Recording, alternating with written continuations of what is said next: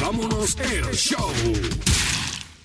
Saludos a todos los que están escuchando el podcast de Apaga y vámonos el show, el que usted ha hecho su podcast de entretenimiento deportivo favorito con los comentaristas deportivos más económicos de la web, José Raúl Torres, Ángel Dante Méndez, Antonio Toñito Cruz, Luis Vázquez Morales y este servidor Paco Lozada. En este episodio hablaremos de el fútbol de la NFL que arrancó esta semana, béisbol de las grandes ligas. Por ahí ya está José Raúl Torres. Saludos, Pitín. Saludos, buenas noches, Paco. Buenas noches a los muchachos que ya hemos de estar por ahí por entrar. Y buenas noches a todas esas, personas, ¿verdad? Y todos esos fanáticos de deporte que nos siguen en cada episodio. Eh, gracias, gracias por seguir este, este, este podcast que la verdad cada vez estamos creciendo poquito a poco. Espero que sea de su gusto y, como siempre, siempre díganos, eh, por ahí apareció Ángel Antonio Méndez, ya mismo, ya mismo aparece. Eh, los comentarios positivos y los que no son tan positivos, siempre estamos dispuestos a escuchar y, vamos para adelante. Comenzar en NFL, Paco, estamos bien contentos. Una semana positiva especialmente para mi persona. Y como mencionaba José Raúl, eh, les pedimos que nos dejen sus sugerencias, sus comentarios. Nos pueden dar sus ratings en las diferentes plataformas. Estamos en Apple Podcast, estamos en Google Podcast, estamos en Spotify, estamos en Evox, estamos en Podbean, en iHeart, en Tuning, diferentes plataformas donde usted puede descargar y recomendar este podcast de Apague y Vámonos el show realizado desde la isla del encanto, Puerto Rico, para el mundo entero. Y lo bueno, Paco, que a la vez que te conectas a un episodio, eh, los próximos episodios, eh, el, mismo teléfono te da las notificaciones o donde, ¿verdad? Esté siguiendo el programa. En la tableta también se puede utilizar la tableta, computadora, todo, eh, todo tipo, ¿verdad? equipo electrónico tú puedes, puedes escuchar el programa. Ahí en YouTube también lo puede, puede conseguir el podcast. Y como menciona José Raúl, si usted se suscribe semanalmente o cada vez que haya un episodio nuevo, le va a llegar la notificación a su teléfono y ahí usted podrá escuchar el episodio nuevo que lancemos de Apague y Vámonos el show. Por ahí está Ángel Dante Méndez. Saludos, Dante. Saludos, Paco. Saludos también al distinguido José Raúl Arias, el Pitín, que están, están gozosos porque Ganaron los Packers anoche, tanto Paco como Pitín, hoy están insoportables, como diríamos nosotros. Y bueno, saludo a todas las personas que nos escuchan y añadiendo a lo que ustedes dicen, pues de mi parte quiero también agradecerle a todas esas personas que sacan de su tiempo para, para poder escucharnos y darnos la oportunidad de poder eh, eh, llegar a, a sus hogares, a su trabajo, donde quiera que nos estén escuchando y nada, Paco, otra semanita llena de deporte y bueno, estamos aquí para hablar de todo eso, que es lo que nos gusta. Lo, lo, bueno de este podcast es que usted se entera de lo que está ocurriendo a nivel deportivo y se entretiene también con nuestros comentarios. Por eso es que le decimos que es un podcast de entretenimiento deportivo. Pero vamos a arrancar esto. Y Paco, antes que siga, lo más que me gusta es cuando dice con los comentaristas y con los, con los analistas más económicos. Somos los comentaristas deportivos más económicos de la web. First down. Y vamos a arrancar con el fútbol de la NFL que arrancó con el partido entre los Chicago Bears y los Green Bay Packers. Una rivalidad de 100 años en la, en la NFL. Victoria para los Packers, 10 por 3. No fue la más lucida ofensivamente. El juego fue defensivamente desde el saque. Los Bears, uno de los equipos más defensivos de, la NFL. Green Bay hizo unas adquisiciones durante la temporada muerta para mejorar la, la defensiva, que era muchos de los señalamientos que recibía durante los años. Era que ese equipo de Green Bay no hacía nada para mejorar su defensiva y que eso afectaba de que el equipo y Aaron Rodgers pudiera llegar un poco más lejos en la postemporada. Los Packers llevaban, llevan dos temporadas consecutivas que pierden los, los playoffs. Las expectativas de esta temporada son muy altas. Entrando al juego, 10 por 3 como les mencioné. Eh, si usted mira el, el, box score, no es nada bonito lo, lo, lo, que se vio. En el primer quarter, eh, punt de los Packers, punt de Chicago, punt de Green Bay, field goal de, de Chicago, punt nuevamente, otro punt de, de, Chicago. En el segundo, los Packers en cuatro jugadas hacen un, touchdown, toman la delantera 7 por 3. Vuelve nuevamente, punt, punt, punt, punt. Se termina la segunda mitad, en la primera mitad. Y volvemos, punt, punt, punt.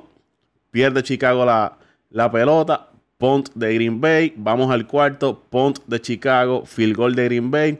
Interception de hacia los Chicago Bears por parte de Adrian Amos, que jugaba para Chicago. Punt de los Packers. Turnover and downs de los Chicago Bears. Y se acabó el, el juego. Un solo touchdown se anotó en ese desafío y fue por parte de, los Packers. Rogers en un drive de esos que, que los lo caracteriza. Pum, pase largo a Valdez Cantling y luego un touchdown, un pase de touchdown para Jimmy Graham. Y con eso fue suficiente para que vencieran a los Chicago Bears 10 por 3. Se ha hablado mucho de lo bien que lució la, defensiva de, de, los Packers. Por mi parte, hay que verlos contra otros equipos porque todo el mundo sabe las deficiencias que tiene Mitch Trubisky en su, en su juego. La de Chicago, obviamente, defensa sólida. La ofensiva de Green Bay, que se había hablado mucho con la entrada de Matt LaFleur como dirigente, que iba a ser, eh, iba a tener muchos cambios. Yo no vi nada de eso en, la ofensiva de, los Green Bay Packers. Esperaba un poco más. También le doy el beneficio de la duda de que era con tres equipos de, de Chicago. Los Packers no la van a tener fácil. Sus próximos partidos son contra equipos que su defensa es elite. Le queda, va con Minnesota, va con Denver, va con Filadelfia y va frente al equipo de Dallas. Ganó Green Bay. Estoy contento. José Raúl está contento. Chicago tiene que buscar qué va a hacer con Mitch Trubisky. Porque si continúa así, aunque tengan una de las mejores defensas y ganen juegos basados en su defensa, no creo que revaliden como campeones en el NFC North. José Raúl, tus impresiones de ese primer desafío. Bueno, Paco, uh, yo voy a comenzar, me gustaría analizar eh, primero el equipo de, de, Green Bay y luego el equipo de Chicago.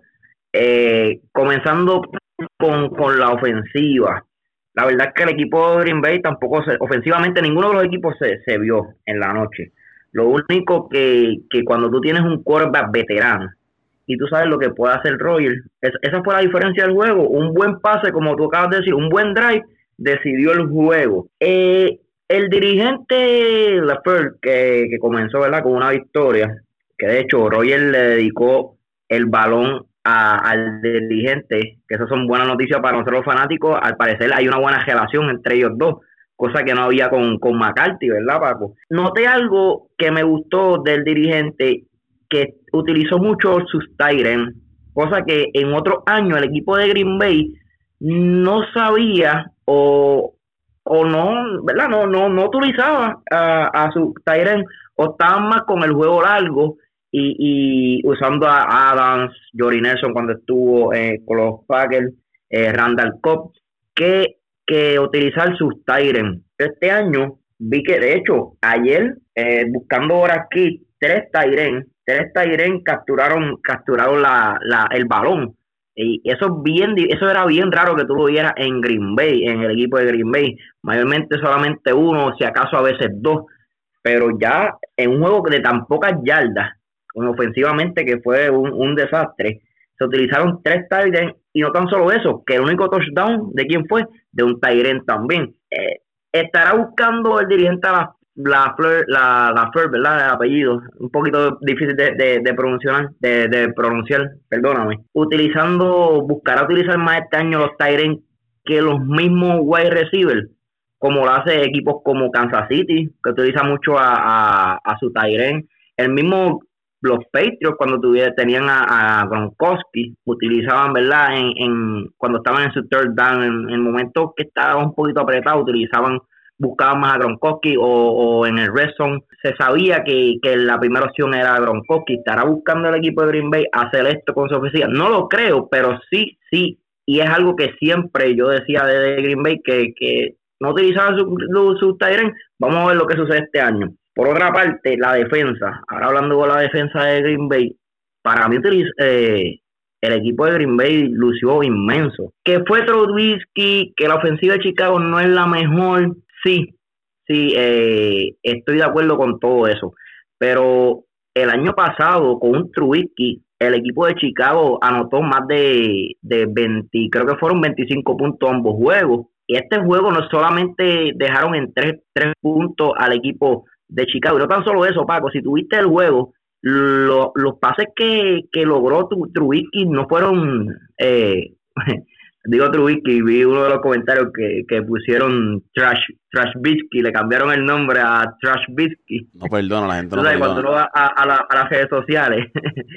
Pero eso, uno, uno de esos pases, no, no digo uno, muchos de esos pases fueron bastante difíciles. Así que, que esa defensa de los Packers Mm, y, más como estábamos hablando esta mañana, Paco, la secondary mejoró bastante. No estoy hablando de que ahora mismo el equipo de los Packers es una de las mejores defensas de la NFL, no, pero yo estoy seguro que de una defensa ranqueada maybe en los pasados años número 25, cerca de los 30, yo, yo por lo que vi anoche, eh, me atrevo a decir que el equipo de los Packers está cerca de ser una de las puede decir, entre las mejores 15 defensas, que es muy bueno para un equipo donde su defensa siempre era el talón de Aquiles y cuando tú tienes una ofensiva que la, ¿verdad? que la comanda Aaron Rodgers. Ahora cambiando, a, antes de pasar con el equipo de Chicago, para mí, el jugador, el MVP del juego, que yo vi que la prensa no le dio mucho, eh, no, no, no, no, no, no se habló mucho de él esta mañana en los medios, fue el, el Ponter de, de Milwaukee, eh, de Milwaukee, se llama a mí, de Green Bay. Pago, el Ponter de Green Bay fue nueve veces, eh, los tengo ahora aquí los datos, fue nueve veces a, ¿verdad? A Pontier y fueron 428 yardas con un promedio de 47.6 average, ¿sabes? Y el más largo fueron 63 este, yardas. El más largo de 63 yardas siempre mantuvo con sus pon, con sus pon, siempre mantuvo al equipo de Chicago bastante lejos de, de su zona, desde de, del touchdown, ¿verdad? Mayormente sus su, su, sus patadas llegaban a las 15, 10 yardas, que cuando tú vas a ver, eso, eso significa mucho un juego. A veces cosas son tan sencillas como un buen punt, eh, los flags que también afectó mucho al equipo de, de Chicago, una de las jugadas donde uno de los wide receivers, ahora se me escapa el nombre, eh, te lo digo rapidito ahora, a Gabriel, a Gabriel, que jugaba con, con Atlanta. Taylor Gabriel. Eh, cometió, cometió uno de los, una de las faltas que también eh, fue, fue dolorosa y, y con esa atrapada iban a estar en la yarda, creo que yarda número 15. El, juego podía cambiar, pero eh, eso fue otro talón de Aquiles y otro de, la, de, la, de las cosas que el equipo de Chicago no pudo, no pudo hacer. Eh, bien, ¿verdad? Eh, fallaron mucho en los penaltis. pasando ahora con el equipo de Chicago, Trubisky, se lo había dicho un amigo mío, Monte, que, que ese es el, ¿verdad? El, el, el asterisco que tiene ese equipo este año porque la verdad que su defensa está ahí y su defensa es muy buena y demostró no solamente que es una de las mejores defensas, sino a mi entender, yo no sé ustedes, pero para mí la mejor línea defensiva la tienen el equipo de Chicago y overall me atrevo a decir que es una de las mejores tres defensas de la liga.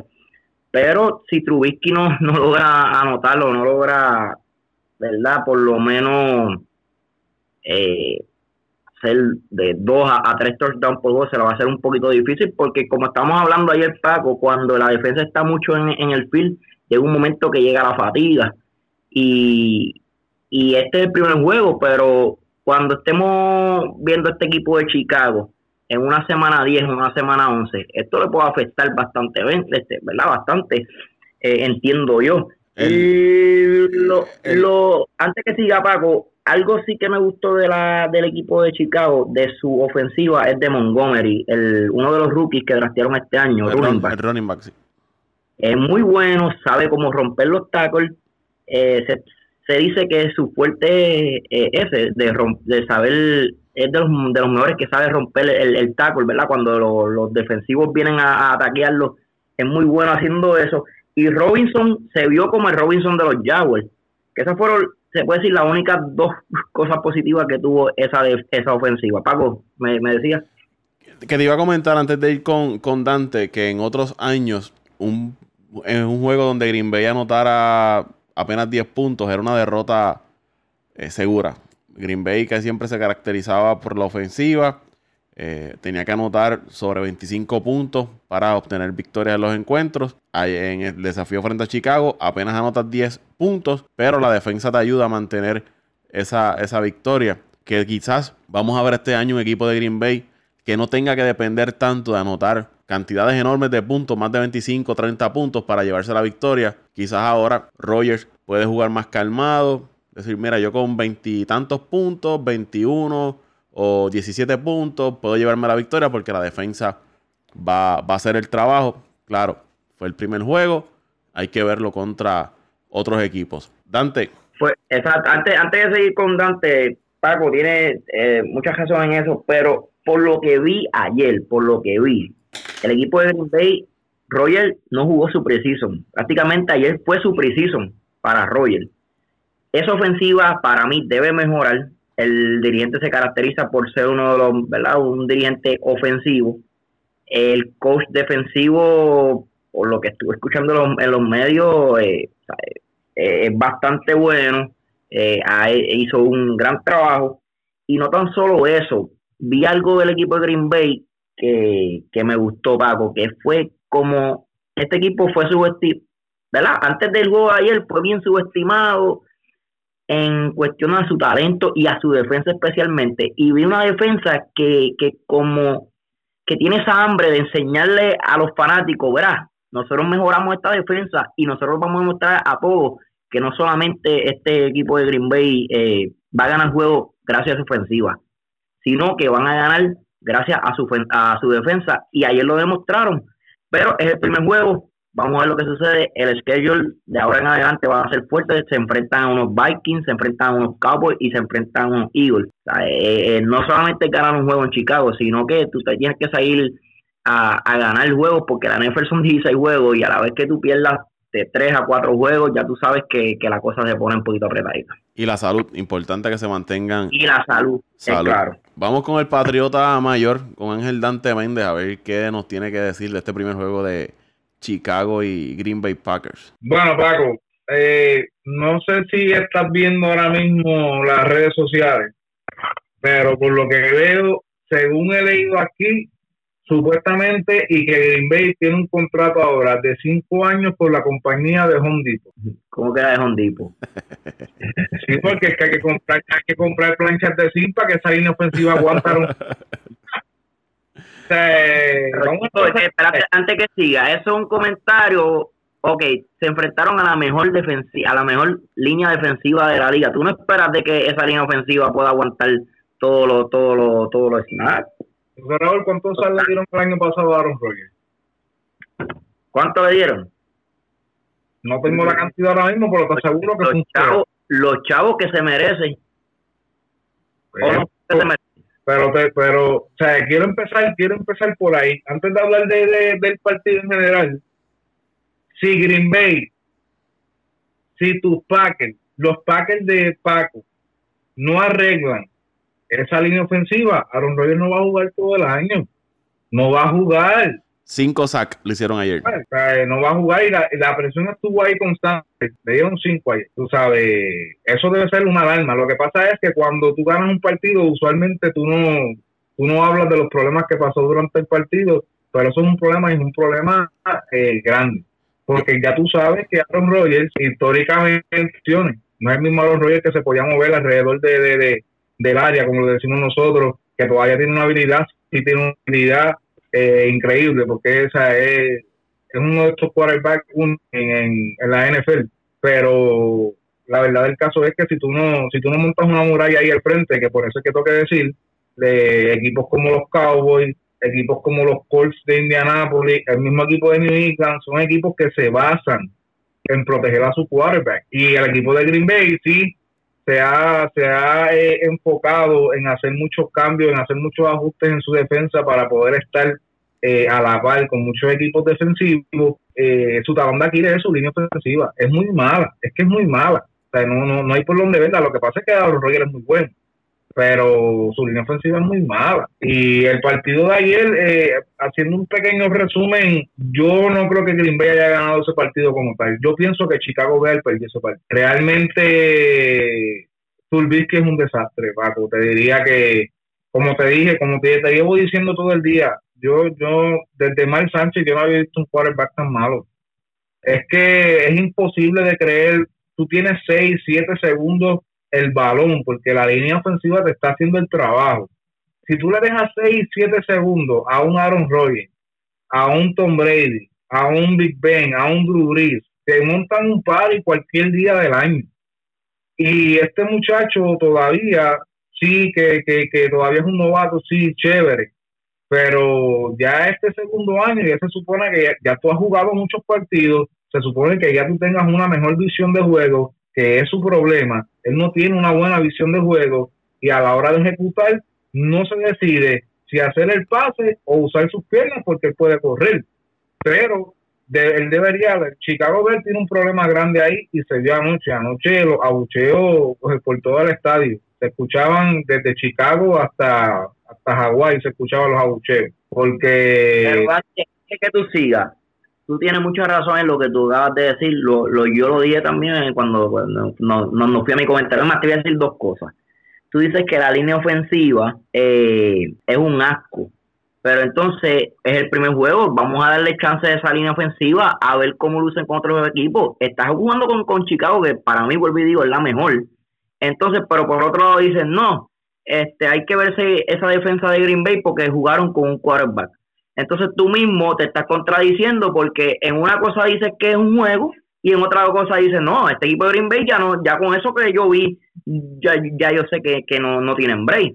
¿Sabes? Tienes que, que eh, si vas a hablar de los Green Bay Packers, también habla, habla, lo positivo que pueden tener. Ah, si me dejaras terminar, yo podría hablar, porque me está eh, no, pero porque que te veo tirando lo negativo, pero necesito también que dé el feedback de lo positivo. Bueno, yo lo que te voy a decir es que para empezar, el juego de Aaron Rodgers fue fatal. Una jugada decidió el partido. Independiente de haya jugado preciso o no, fatal.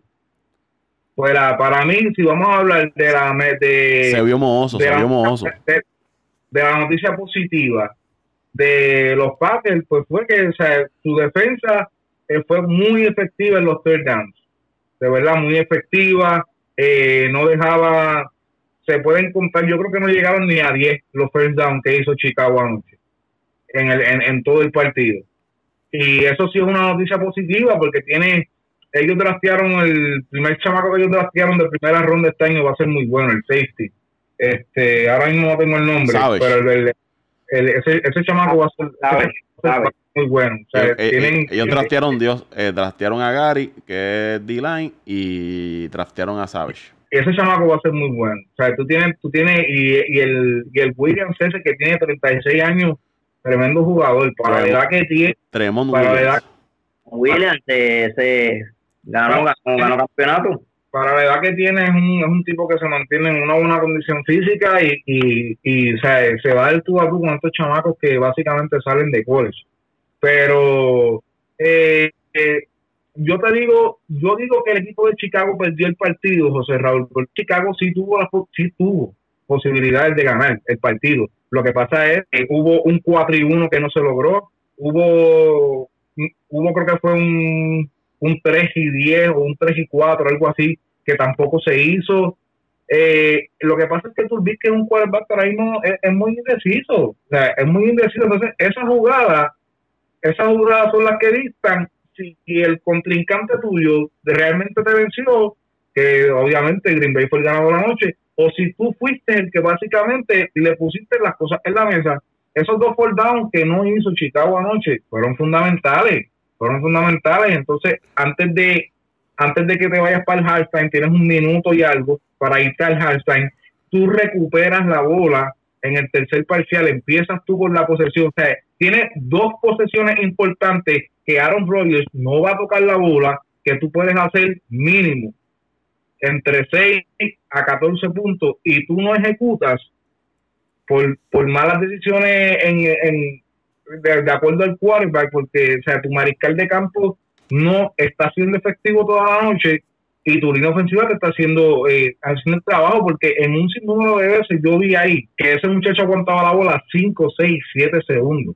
O sea, tienes una, una visibilidad grandísima. Tienes un tipo como Robinson, que es un tipo altísimo. Puedes lanzar la bola altísima, porque el hombre o sea, tiene la altura para poder como, Como hizo Rogers con Graham. Le tiró, le tiró, un globo, tipo que mide 6'7, como si fuera a coger un rebote en el básquet se quedó con la pelota y hizo el touchdown. eso, eso es lo que quiero decir. Y vuelvo y te digo, eh, esta ofensiva de Green Bay se va a caer en, en, el transcurso de lo que pasa de la temporada. Obviamente, ustedes lo dijeron, las lesiones todos los años afectan a Green Bay. Si el equipo de Green Bay este año no sufre de bajas importantes, yo entiendo que deben hacer un buen papel. Con lo que yo vi anoche, no quiero, quiero dejar llevar por un primer partido, pero si esto sigue sucediendo semana tras semana, la situación de Chicago Bears, yo no creo que gane la división este año, independientemente de la magnífica defensa que tengan.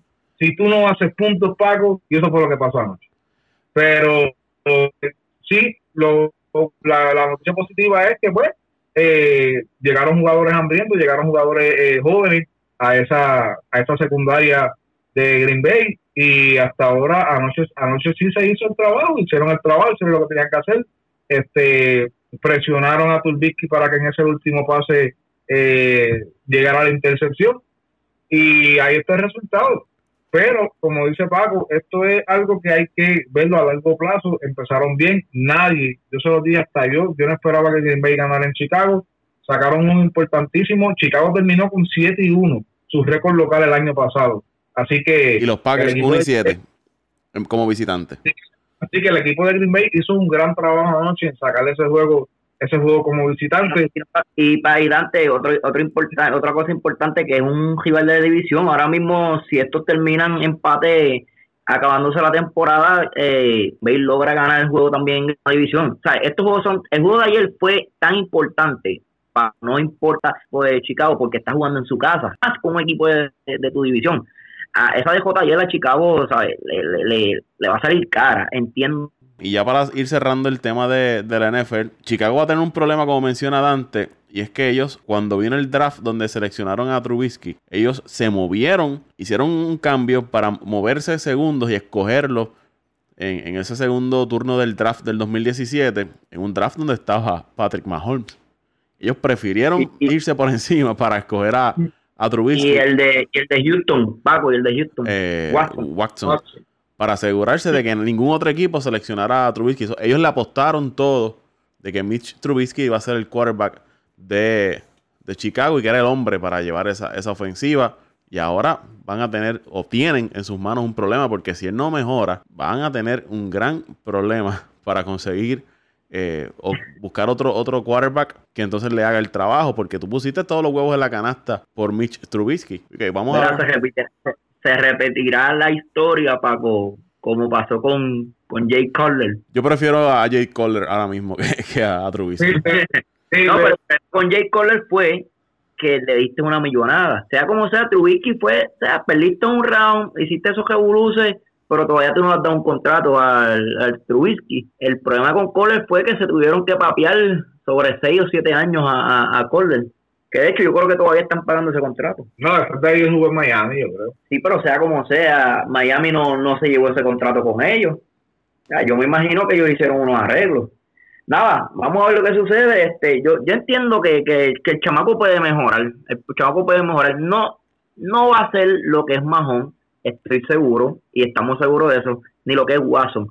Pero con esa defensiva, el chamaco lo que necesita es, mejorar, ¿verdad? Mejorar, hacer unos ajustes. Y vuelvo y te digo, con esa defensa, tú anotando 20 puntos, tú ganas todas las noches.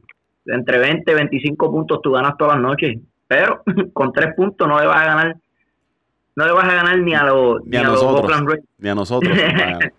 ni a los, Oakland, no, ni, ni, a los Miami Dolphins, que se dice que, que, va a ser el equipo más malo de esta temporada. Rapidito, los juegos en esta primera semana los Rams versus los Panthers, Redskins versus Eagles, Buffalo frente a los Jets de Luisito, Falcons frente a los Vikings, Ravens eh, frente a Dolphins, los Jaguars reciben a los Chiefs, los Titans están visitando a los Browns, los Colts se enfrentan a los Chargers, Seattle recibe a los Bengals, los 49ers de Toño están frente a Tampa, Cowboys se enfrentan a, se enfrentan a los Giants, los Lions visitan a, Arizona, los Steelers visitan a los, a los Patriots, eso debe ser un gran juego.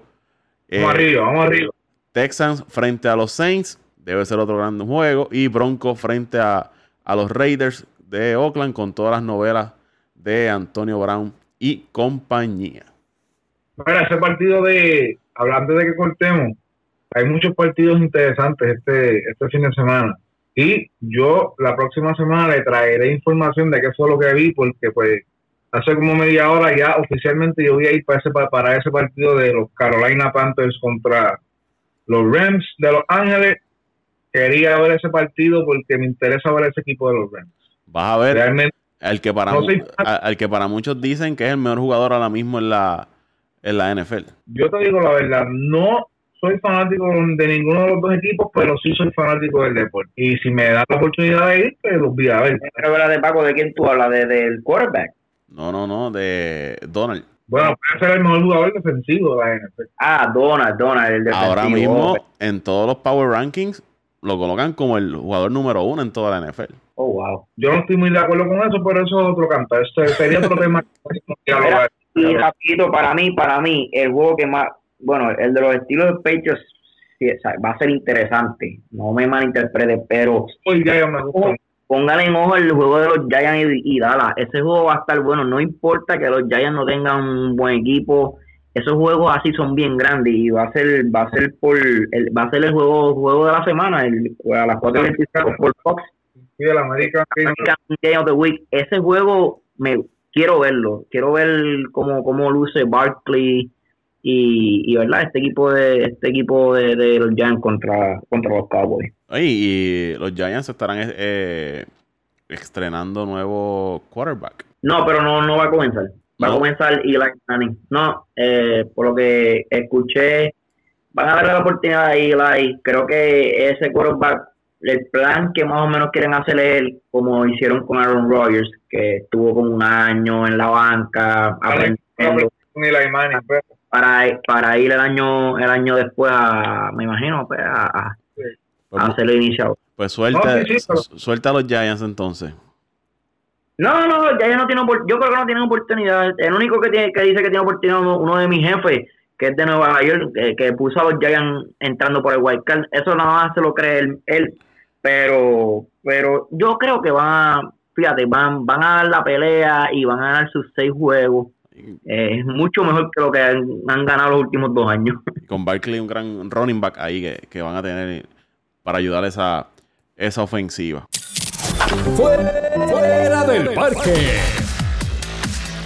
Y dejando a un lado el tema del fútbol de la NFL, nos vamos entonces al béisbol de las grandes ligas, que ya está en su último mes de temporada regular. Grandes series se van a estar jugando durante este fin de semana en el que estamos grabando este podcast de Apaga y Vámonos el show. Indios de Cleveland frente a Minnesota, Washington frente a Atlanta, los Cubs frente a las cervezas de Milwaukee, a los cerveceros, eh, Yankee frente a Boston, Filadelfia frente a los Mets, San Francisco frente a Los Ángeles Dodgers. Son eh, series importantes que se están jugando ahora mismo en el béisbol de las grandes ligas. No está Toño, no está Luisito, pero yo tengo que tengo que, tengo que hablar. Ya mismo, Dante. Ya, ya, ya, ya mismo. déjame. Porque yo no sé si ustedes recuerdan, hace dos, tres podcasts atrás, cuando los Mets estaban en su racha, que fue como para principios de agosto, después del juego de estrellas, principios de agosto, que habían ganado aquellos 19 juegos. De los últimos 25 habían ganado 19. Y yo les indicaba a ellos que esa racha había venido contra equipos que estaban en 500 o por debajo de 500. Y que cuando vinieran contra equipos con récord positivo, ahí era que yo quería ver los Mets para ver si era verdad que, ese equipo, eh, ese patrón que llevaban, lo iban, a lo iban a llevar hasta el final de la temporada. Pues desde esa fecha, del 7 de agosto hacia acá, hacia septiembre 5, que es cuando estamos grabando este podcast, están jugando para 500 porque se, están, se enfrentaron a equipos con récord positivo, se enfrentaron a los Bravos, se enfrentaron a los Cubs, se enfrentaron a Filadelfia, se enfrentaron a Washington, se enfrentaron a Cleveland, aunque le ganaron la serie, le barrieron la serie a, Cleveland. Pero en esos 24 juegos juegan para 500. Y recuerdo que Toño y Luisito estaban inflados diciendo de que los poderosos Mets era que venían ahora a quedarse con el mundo. Y están jugando para 500. Se le está acabando la gasolina a los Mets. Están como a, a 14 juegos ya otra vez en el, en el este y en el wild card habían caído atrás luego de que se habían acercado a, dos juegos y medio. Ahora mismo en el este están a 15 juegos de Atlanta. Y en el wild card eh, están a 5 juegos. Mm. eso está difícil.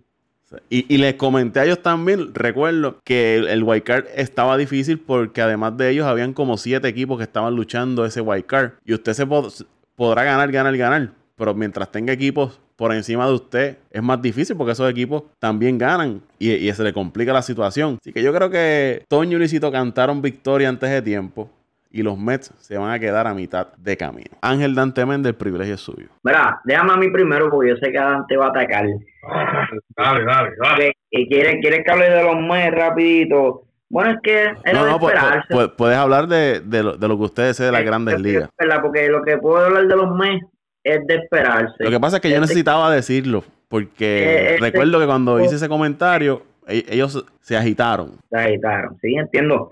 No, pero tú sabes que, Paco, es que siempre ha sido lo mismo todos los años. Estos me ganan dos juegos y ya se creen que ganaron la división, que, que este equipo, pues le ganaron a los Marlins, le ganaron a los Piratas, le ganaron a los Padres y, ya tú sabes, estaban ya pensando en las playoffs, ya estaban creando apuestas, que, que si, si nos enfrentamos a los Cubs, que si nos enfrentamos a Atlanta. de verdad no quiero seguir hablando de este tema porque es de poca importancia. Pero sí voy a hablar un poquito también de mi Milwaukee, ya entregando, entregando ya también la temporada a este equipo de Milwaukee, estoy bien decepcionado con la gerencia. Eh, se está se le está pegando lo de los Packers, este Paco, esta gerencia, parece que como están cerca allí, ya este año por lo menos los Packers hicieron los, los arreglos, pero el equipo de Milwaukee no, no ha hecho nada, no ha hecho nada para fortalecer ese cuerpo monticular.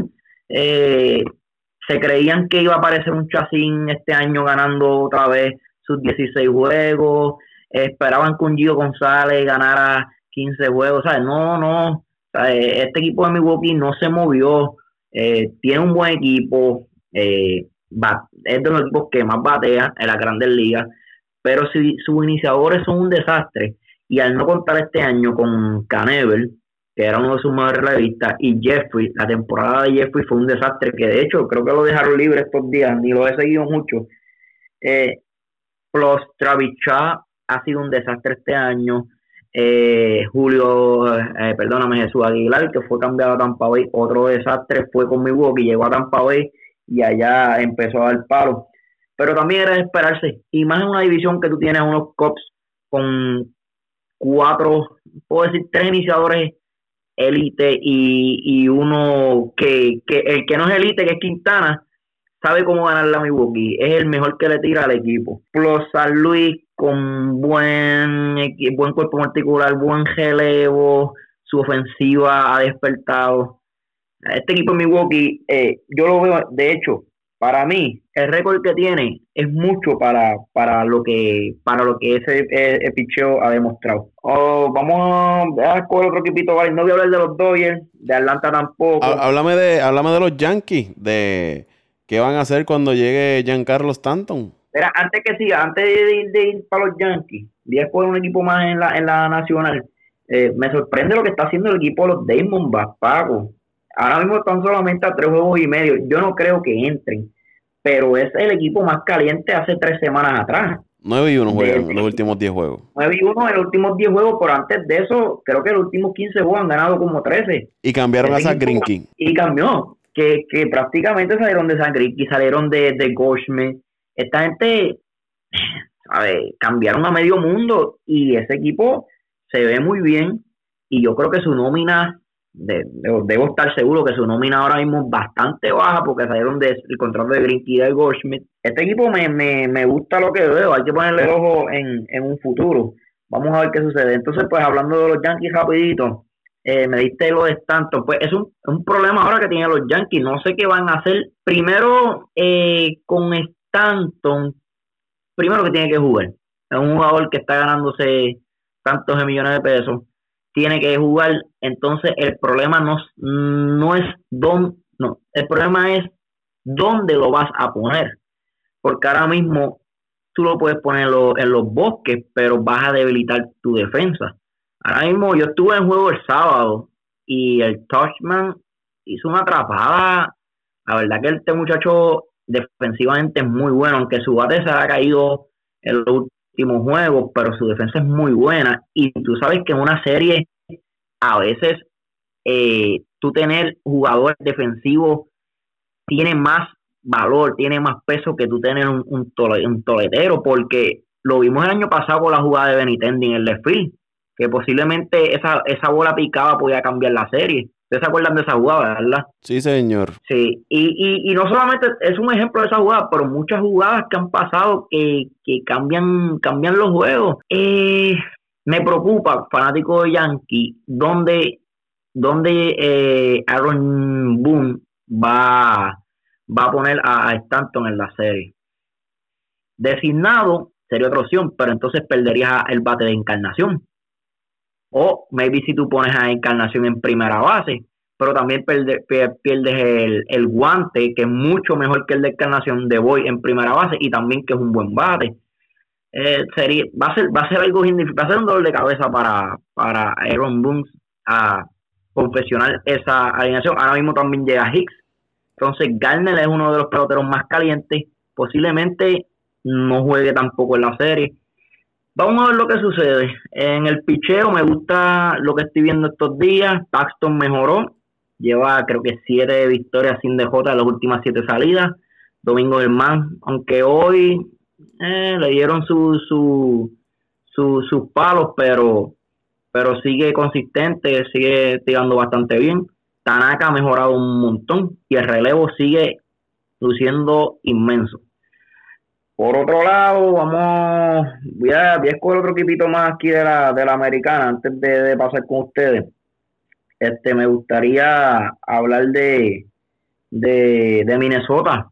Minnesota, yo era de uno de los, de los pocos que no de los pocos, yo creo que fui el único que aquí hace como un mes Paco, ¿te acuerdas? Que te dije, ese equipo en Minnesota no se está viendo consistente y yo creo que se va a caer. De hecho, no, no, no solamente yo. Dante, también. lo dijo.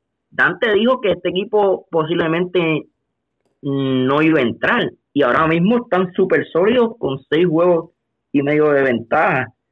Ahí, ahí tengo que, que decir que me equivoqué eh, no pensaba que este equipo, yo los veía al de abajo y de repente no sé qué, sucedió en ese, en ese equipo, algo pasó. Y Nelson Cruz eh, sigue con una temporada de jugador más valioso. Sí, sí, entonces para, para ese momento que hicimos ese análisis, Nelson Cruz estaba lastimado. Entonces, pues el, el picheo ya estaba decayendo, pero al parecer volvieron, hicieron un refresh en ese equipo y ahora comenzaron a ganar. ¿Y de qué manera, Paco? Vamos a ver qué sucede. Ahí está en la pelea Oakland, está Tampa Bay. Yo creo que los Rexos, con esta serie, los Yankees, como único tienen todavía un poquito de esperanza, es que barran a los Yankees, cosa que yo no veo. Yo creo que lo más que le pueden ganar son dos juegos en esta serie. Así que ya, ya yo doy por eliminado a Boston. Eh, ese último, esos últimos dos puestos veo a Cleveland, Oakland y, Tampa Bay. Una guerra que, que posiblemente se se decida en la última serie. Y a Tampa le llega ahora Tyler Glasnow, que había estado lastimado desde mayo, que cuando se lastimó estaba tirando bien, estaba 6-1 y efectividad por debajo de los dos. Y antes de, ir a, Dante, en, en el caso de Minnesota, Eddie Rosario, calladito, va para los 30 cuadrangulares, las 100 empujadas y bateando cerca de los 280 calladito. Ahí nadie menciona mucho a Eddie Rosario, pero está haciendo su trabajo. Es el pelotero más, más o, underrated. Over, underrated, I'm sorry. Underrated que tiene, que tiene Puerto Rico. Pues me molesta que también los mismos puertorriqueños no le hemos dado ese, ese puesto que, que merece ese pelotero, que está por encima de muchos. No quiero mencionar nombres aquí porque no quiero comparar puertorriqueños, nunca he hecho eso y no lo quiero hacer, pero, pero Eddie Rosario es mucho mejor de, de que otros peloteros que, que la prensa, que la prensa puertorriqueña alaban mucho. Bueno, Mendiciano, despáchese con la cuchara grande. Gracias, gracias, gracias Paco. Eh, antes de que empiece, lamentable lo que acabo de ver. Le acaban de dar un bombazo a, a Cole Hammer, Christian Yelich. No sé por qué le siguen dando, dándose muchacho, no sé por qué hombre en primera y segunda y le estamos tirando. Es más, lo mejor. Tres a uno se fueron adelante ahora los, los cerveceros. Esa carrera de los cachorros fue un cuadrangular solitario de quién más. Señor Luis Castellano. Ya es hora de que le demos extensión a este muchacho. Oye, antes de que sí, lo, dijimos, lo dijimos el podcast pasado, que ese ha sido el mejor jugador.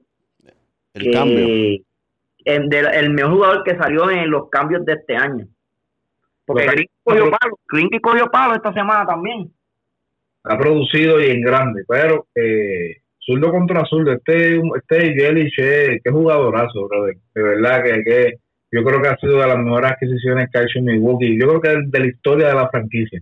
Yo creo que Yelich ha sido de lo, de lo mejor. Y ya yo creo que a Colhammer se le está acabando y ya le están sonando. hay que sacar los paraguas eh, bueno, vamos a dar mando no tengo, quisiera tener la canción de la funeraria aquí, no la tengo, tengo que buscarla, por algún lado está. Este equipo de los MES una burla, señores. Este equipo de los MES, Paco, Luisito y Toño hace una semana, estaba, pero ¿cómo estaban hablando? Aquel, man, aquel dijo en, un podcast, no fue en el pasado, fue en el anterior al pasado, que iban a llegar listos para los cachorros. Y es que, que lo que se llevaron fue un meneo eso fue un bim bam bam, uno, dos, tres. Eso fue un, un, un cha-cha-cha, como decimos nosotros. Y antes de eso habían cogido barrida en Atlanta. Y hoy, y hoy Dallas Cake está tirando un juegazo, déjame decirte, está tirando un juegazo, Dallas Cake otra vez.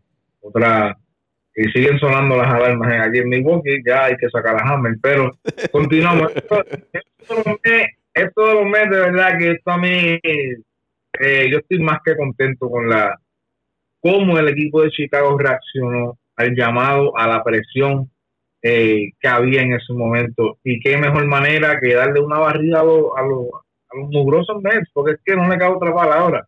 Aquellos le dicen los poderosos.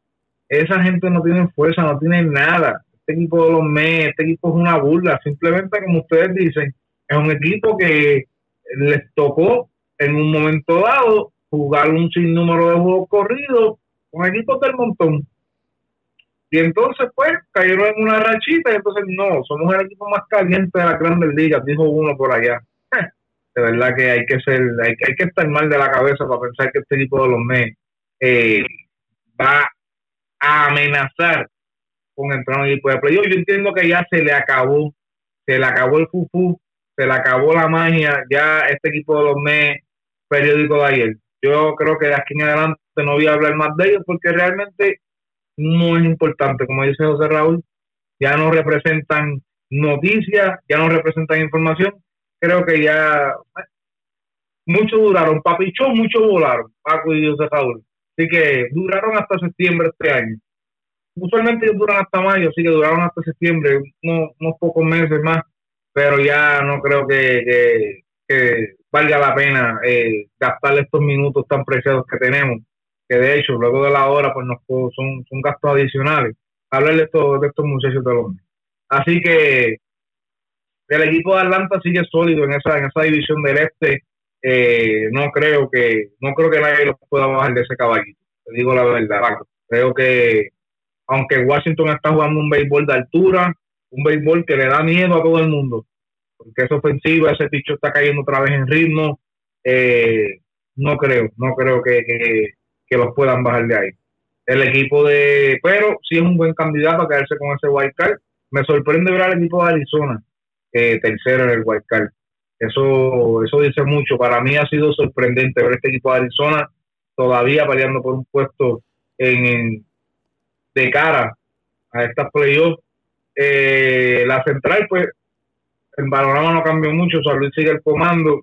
Esta serie, como dijo José Raúl, esta serie con Milwaukee, si Chicago quiere mantener la esperanza, hay que ganar eh, 3 de 4 por lo menos, o dividir. No se pueden perder tres partidos en esta serie, que es muy importante y puede dictar el futuro eh, de Chicago. Milwaukee todavía no se puede dar por, por, por eliminado, a pesar de que están teniendo un récord 71 y 68, que no es muy bueno, pero es un equipo que ha sido básicamente como los Cubs, muy, muy inconsistente durante toda la temporada y el picheo. El picheo es fundamental en, este béisbol de hoy en día y la verdad es que no han invertido en este picheo. Dante, y, eh, mencionando los Cubs, se volvió a lesionar Kimbrel. Eso es así, Paco. Prefiero no hablar mucho del tema porque ayer eh, me, me causó un poco de molestia. Yo de verdad, a veces yo me siento, yo me pregunto cómo, pues todos somos humanos y pues todos padecemos de lesiones, pero no, no sé, no, no, no, sé por qué tan frecuente suceden estas cosas. O sea, son, son jugadores que tienen todos los, todos los recursos para estar al, al máximo nivel durante todo el año y sí, entiendo que somos humanos y que podemos lesionarnos una que otra vez, pero eh, ya son dos veces en menos de un mes. Y que no, y que, no, y que no estuvo lanzando desde el inicio de la temporada. Exacto, entonces también está añadiendo a eso Yudalvich.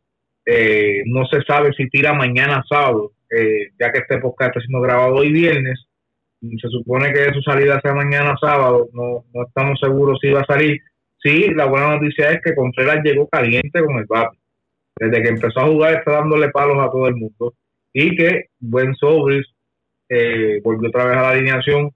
Eh, que para hacer, para tener 37 años, su veteranía eh, siempre es importante en un equipo. Realmente este tipo de bateador que te batea en conteo, trabaja a los lanzadores y siempre es un gusto, siempre es un gusto ver este, este tipo de jugador que aunque nosotros no lo consideramos como una superestrella, son jugadores profesionales y que da, que da gusto verlos jugar porque cuando las millas cuentan es que ellos realmente hacen la diferencia. Así que vamos a ver cómo, cómo bueno, sucede este esta situación del, del, del cambio con de la lesión con Kimbrel, perdona, y cuánto tiempo va a estar fuera.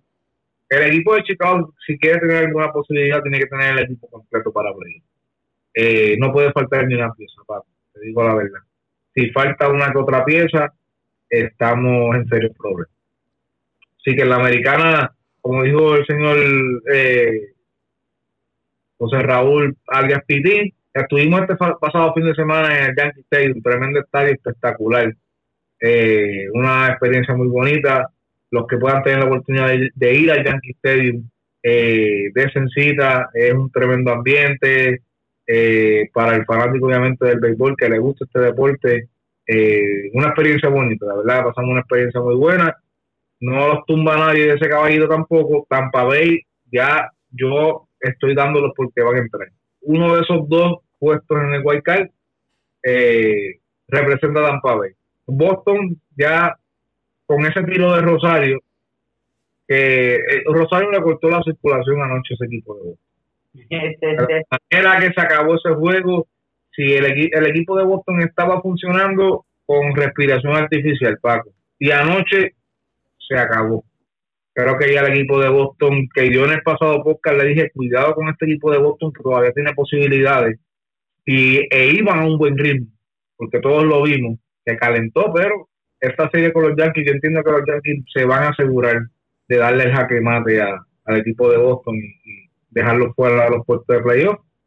Minnesota cogió un segundo aire eh, y acaba de dejar a Cleveland. Lo, aquí Pastor Minnesota ganó su partido, José Raúl, aquí que, o sea, que estamos, cuando estaba escuchando que tú comentaste que eh, habíamos dado por, por pues, que probablemente se quedaban sin, sin, sin aire en los últimos 100 metros de equipo de Minnesota. Cleveland perdió una serie importantísima con Tampa Bay. Esta serie de tres partidos que ellos perdieron, que fueron barridos.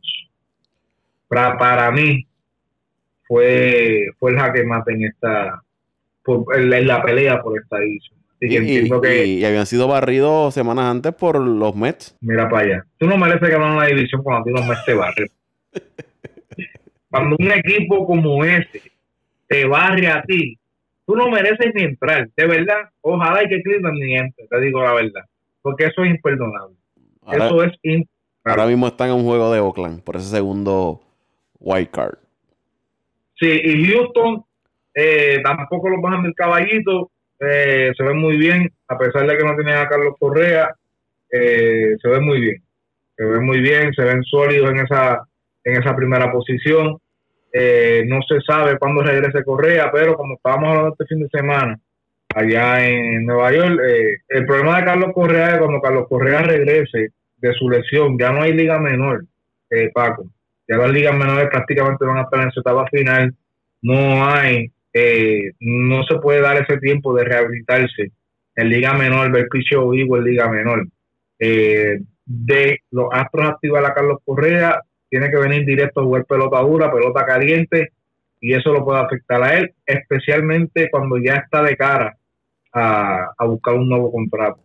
Así que bien importante ese detalle. No se sabe en qué condición Carlos Correa pueda llegar, a, la serie de postemporada y eh, pero entiendo que el equipo de Houston aún así luce sólido, tienen una maquinaria de bateo impresionante y, obviamente Carlos Correa es un factor importante en este equipo, pero no lo es todo. Así que vamos a ver cómo, cómo ese equipo de Houston hace su ajuste finalizando la temporada y el equipo de Oakland que entiendo que merecen, merecen un puesto para, para llegar a la postemporada. Están jugando un buen béisbol, un béisbol pequeño.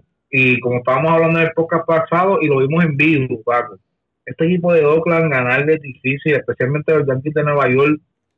Qué difícil se le hace ganarle a los, a los Atléticos de Oakland. Básicamente esos últimos, eso, ese, ese creo que fue sábado y domingo, si no me equivoco, que ganaron en, días consecutivos con World Cup este, pero ese equipo de Oakland eh, tiene material para, para hacerle pasar un, más rato a cualquiera. Así que este equipo hay que echarle un buen ojo. Y bueno, eh, eh, hasta ahora el panorama no ha, no ha cambiado mucho, Paco, de la semana pasada a esta. Y bueno, la semana que viene seguiremos con el análisis de cara a esta postemporada 2019. Hay que ver cómo, cómo terminan las series que se están jugando durante estos días para terminar con el, con el béisbol, voy a tirar unos nombres y quiero que ustedes le den un voto para el jugador más valioso. Yo les voy a tirar los nombres de la Liga Nacional con algunas estadísticas y ustedes van a decir a quién le, van le darían el voto por, jugador más valioso. Ok, okay pero el, voto o, tú quieres que lo posicionemos por lo menos. a ver el voto. Eh, eh, Tienes los cinco candidatos y tú me vas a decir, el mío es este, sin, darle vuelta al asunto. Eh, Bellinger, 308 de promedio, 44 cuadrangulares, 104 remolcadas. Eh, tiene 326, 44 cuadrangulares con el que le conectó a Chicago y 96 remolcadas. Pita Alonso, tiene 2.67 de promedio, 45 cuadrangulares, es el líder en la Liga Nacional, 105 remolcadas. Rendón eh, tiene 338 de promedio, 32 cuadrangulares, 114 eh, impulsadas. Y Freddy Freeman batea 300, 38 cuadrangulares y 114 remolcadas. Dante, tira tu voto. Si ustedes tuvieran la oportunidad de votar ahora mismo, por uno de esos cinco candidatos? Bueno, eh, de verdad que es difícil en esta Liga Nacional. Está bien complicado, está bien complicado. Pero yo, que entonces si Dante no se va a tirar, yo me voy a tirar. Mira, hoy, hoy, de acuerdo como está el standing, de acuerdo a los números, de acuerdo a cómo este equipo eh, ha lucido de prácticamente de, de a finales de mayo acá eh, para mí el, el MVP, yo quisiera que fuera Yelich, pero para mí, para mí ahora mismo debe ser Anthony Rendón. Wow. Anthony Rendón está batiendo 3.38. ¿Sabes? Este hombre está batiendo casi 3.4.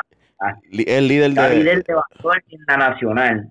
Entonces, no solamente eso, está empujando 114 carreras. Líder posiblemente termine en empujada también. Líder empate con, con, Freeman. Que posiblemente termine con 30 carreras empujadas, digo, perdón, con 130 carreras empujadas. Solamente se ha ponchado 74 veces, que es muy, es muy bueno, y, más para un, para un tercero o cuarto bate. Y estaba viendo otro número que él tenía ahora aquí, que es bastante bueno. Ah, el OPS. estaba muy bueno. Eh, el, ah, el, OPS, el, OPS, el OPS y el slogan el login de 633 es de verdad que, que Antonio Rendón yo creo que se merece, está bien batallado, yo te digo algo, este año cualquiera que lo den, de esos, de esos que tú mencionaste, cualquiera que se lo den, pero para ti es Rendón. como fanático no te para mí, yo, yo de corazón le daría a Rendón el, el voto. Dante. Bueno, de las pocas veces que deportivamente yo estoy de acuerdo con José Raúl, hoy es una vez. Yo entiendo que Anthony Rendón debe ser el jugador más valioso por todo lo que ha hecho este año con ese equipo de los Nationals. Eh, no tan solo eso, la responsabilidad que Harper le dejó a Anthony Rendón de ofensivamente cargarle de equipo. Sí. Esto, esto, cuando Harper se fue, yo creo, bueno, yo yo no creo, no, yo estoy seguro que yo dije en un podcast, creo que fue los primeros, que esta ofensiva podía correr sin Bryce Harper. Se tardó, se tardó en ajustar, se tardó, pero ha funcionado. Básicamente el equipo de los Nationals eh, se tomaron el riesgo de irse a la supervivencia sin Bryce Harper y Soto, por la ayuda de Soto, porque Soto tenido una temporada también, pero Antonio Rendón ha sido un factor, eh, se ha mantenido sano, se ha mantenido muy activo y es un bateador peligrosísimo, es un bateador peligrosísimo y ha puesto sus números y la ofensiva de este equipo de de Washington es una ofensiva que tú puedes decir que tiene mucho nombre. Tiene a Turner, tienen un jugador como Soto, que prácticamente es un novato porque subió el año pasado, y tienes a Rendón. Básicamente no tiene no tienen muchos jugadores que tú puedas decir, este jugador sí también puede hacer la diferencia. Yo entiendo que, el, jugador clave de este equipo de Washington, además de los, de los iniciadores estrellas que tienen en la ofensiva, es este señor. Y de no tener a Rendon estén en el equipo, 60 juegos ganaba ese equipo de Washington. Siendo todo honesto, aún así con las superestrellas que tienen, 60 partidos ganaban. Así que estoy muy de acuerdo con eso, Raúl. Yo eh, Quisiera que fuera Jelis también, te digo la verdad, aunque no soy simpatizante de los cerveceros, pero entiendo que Jelis es un jugadorazo. De verdad que es un jugadorazo, pero la temporada de Rendón la merita. Espera, con todo esto que dijiste, Dante, pero hay algo muy importante, que la verdad es que, que la Grandes Liga a veces busca, eh, busca, busca utilizar estos premios para promocionar más su liga y buscar la estrella. Y pues la verdad es que Yelich ahora mismo en la cara es una de las caras lindas del béisbol. Eh, ahora mismo estos días tiró hasta un, unas fotos con ESPN que hasta posó desnudo, que lo hizo Javier Baez, creo que el año pasado, hace dos años atrás. Y Rendón no es como este jugador que, que llame mucho la atención a los fanáticos. Y eso tiene mucho factor a veces. Eh, posiblemente se lo den a Jelich o hasta el mismo Bellinger, por esto de que Bellinger también juega en Los Ángeles. Ustedes usted, ustedes saben por, por dónde vengo. Eh, mercadeo, como dice Luisito, mercadeo. Mercadeo, mercadeo. Y pues posiblemente, eh, yo veo bien difícil que se lo den, pero vuelvo y digo, para mí, hablando de mercado, ¿sabes lo que me gusta de mercadeo? Que Filadelfia está en la tercera posición. Como gusto. Ay, María, Luisito, te salió el tiro por la culata, papá. Pero, entonces tú. Eh, eh, yo, bueno, es que está bien luchada y, dejar. Oye, Paco, antes, que te coja el tuyo, perdóname. Oye, Acuña estaba bien cerca. ¿Y qué pasó con Acuña? Está, está, está todavía ahí, ya tiene, los, tiene, tiene números, tiene, ya sobrepasó las 100 anotadas, tenía 37. Freeman como que le pasó por el ladito un poco. Sí, no, Freeman, va que Freeman ha estado bien consistente la. Y, y yo creo que primero se lo dan a Freeman que a, a Yo Acuña. solo daría a Freeman primero, de verdad. Yo también. abrazo. Freeman, eh, Acuña tiene 37 cuadrangulares. Ya como les dije, había sobrepasado la- las 100 anotadas. Tenía 93 remolcadas. Acuña tiene 113 anotadas. 93 remolcadas. 34 bases robadas. Y estaba bateando 283, me parece. Que posiblemente, posiblemente, posiblemente llega al club de los 40-40. 40 cuadrangulares y 40 bases robadas. Ronald Acuña. ¿Cuál es, cuál es tu, tu voto? ¿Cuál es tu- Dejando el charco, charco, al Dejando, charco, dejando el sentimentalismo por Freeman, yo, yo pienso que Freddy Freeman hay que reconocerlo de alguna forma. O sea, no es esta temporada nada más, o sea, todas las temporadas que ha tenido buenas con Atlanta. Eh, pero Rendón está cerrando bien fuerte la temporada. Batear 3.38 de promedio en una temporada regular es excelente. Y está co- co-líder con, con Freeman en remolcada. Y como mencionó Dante, ha sido la pieza clave en esa ofensiva de, de los Nationals. Sí, sí. Que tuvieron fuera a Turner parte de la temporada. eh, perdieron a Harper. Eh, Juan Soto ha sido de lo más consistente que han tenido. Robles ha tenido sus altas y sus bajas. Pero la pieza clave en, ese, en esa ofensiva de, de los Nationals es, es Rendón.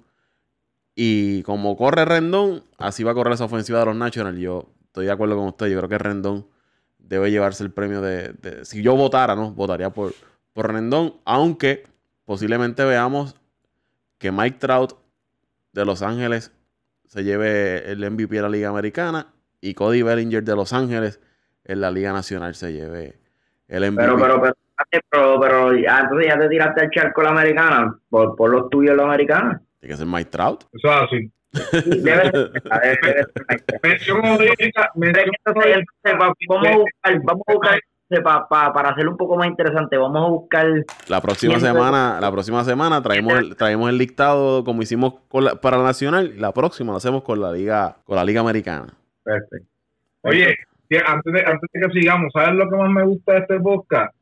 Que hablamos, eh, hicimos este análisis llevando al MVP eh, realísticamente, sin fanatismo, porque José Raúl tiene No, jugadores, Llega el uno por ahí, Alonso, llegan a hacer estos dos muchachos que no están aquí, Paco. Dicen Alonso a la patada, es que esto es una sinvergüencería, Le brother. dan el novato del año y el MVP. Quieren el dirigente del año, pitcher del año, relevista del año. Ups, relevista del año. Montaron una Amazon, me dicen allá en Nueva York, de tanta tabla que está cogiendo ese relevo. Pero estos muchachos es lamentable, ¿verdad? Pero sí, me, me, me alegra que estemos todos en la misma página porque realmente eh, Rendón debe ser, Rendón debe ser el candidato. Pero como dice José Raúl, aquí uno nunca sabe. Pero en la americana, pues ya debatiremos la semana que viene. Oye, como único yo sacaría a Rendón, para mí, como único yo saco a Rendón, es que venga el equipo de Milwaukee y, y, y logre entrar por el wild card, definitivamente ahí hay que dárselo a Yelich, ¿sabes? Que venga el equipo de Milwaukee, que creo que no pasa, no no debe pasar, pero es como único, yo se lo daría a, no se lo daría, votaría por Yelich, es que Yelich a lo último meta a este equipo de Milwaukee a, a, un, a un juego de wild card, es como único. Muchachos, ¿dónde lo siguen en las redes sociales? Bueno, ahí me pueden seguir en Mendiciano underscore 89 en Twitter. Ahí estamos compartiendo y hablando sobre deportes todos los días. Pues me consiguen como, como, como es, como Pito Toje que yo estoy en Twitter, Dante. Ay, mi madre. José, José Torres. Qué chiste. Qué comedia. Santo Cristo de Lázaro. De verdad que no, yo no, yo no, si no sabes tú, que voy a saber yo. JR de, de Torres, creo que es, qué sé yo. Pito No, Torres, tiene- Pito Torres 821. Pito Torres 821, ahí estamos. Ah. Eh. Oye, lo que pasa es que, que estoy empezando a bregar con mi tableta que, digo, con mi iPad que me la... bueno, A mí, me siguen, a mí me siguen en Paco Lozada PR en Twitter. Arroba Paco Lozada PR en Twitter. Oye, antes de terminar, quiero mandarle un saludo a, a los grandes muchachos allá en Wisconsin que siempre nos escuchan. Los primos de José Raúl allá, Bebo, Davidito, y a la Rauri también, a la Rauri, siempre pide. Ah, el compadre mío, la Rauri, que es un fiel fanático, que cuando pasan ya, cuando llega el miércoles y no hay podcast, ya está preguntando de cuándo vamos a hacer el podcast. Así que le mandamos un saludo y un abrazo ahí bien grande. Y nada, este, a estos fanáticos de Wisconsin, a estos muchachos que les gusta teleparse en el trolley, como vengo ahora, que apareció ahora en el chat, que hacía dos semanas que no aparecía y ahora apareció, ahora está con una roncadera increíble. Pero nada, yo lo dejo porque él sabe que tenemos una asignatura pendiente, como dice Ricky Martín. Será hasta el próximo episodio de Apague y Vámonos el Show. Apague y Vámonos el Show.